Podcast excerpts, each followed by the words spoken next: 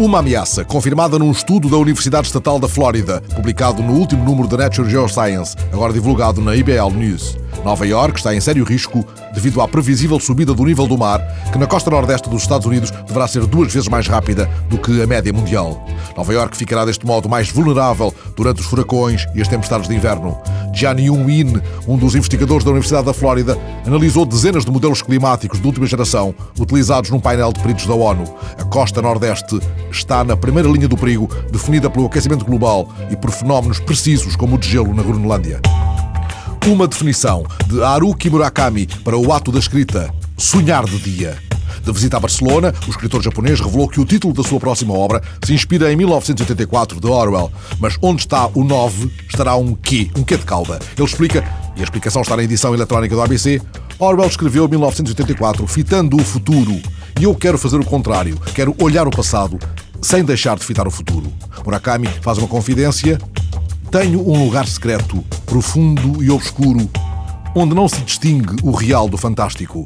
Tem uma porta pesada, a qual tenho de abrir, e quando passo essa porta, posso ver um mundo onde tudo pode acontecer. Alguns dizem que sou surrealista, mas não se trata disso. Tudo é muito mais real. Uma inspiração, pop, partilhada por Raul Justo Lores, correspondente da Folha de São Paulo, em Pequim. Ele tem um blog na edição eletrónica da Folha e no blog escreveu sobre o que chama a Revolução Cultural Pop.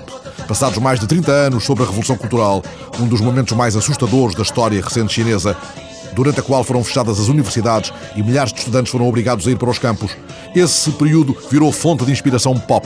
E o blog Raul na China reproduz o vídeo com a música Ninja.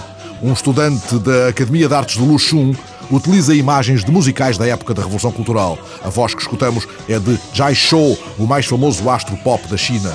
O correspondente da Folha de São Paulo considera que este é o momento Adeus Lenin chinês. Um despertar especial com música para os astronautas da Discovery. Uma canção, Freebird, escolhida pelos engenheiros da NASA para um despertar tranquilo dos sete astronautas que esta noite vão tentar a acoplagem à Estação Espacial Internacional. O vídeo está em muitas edições online esta manhã.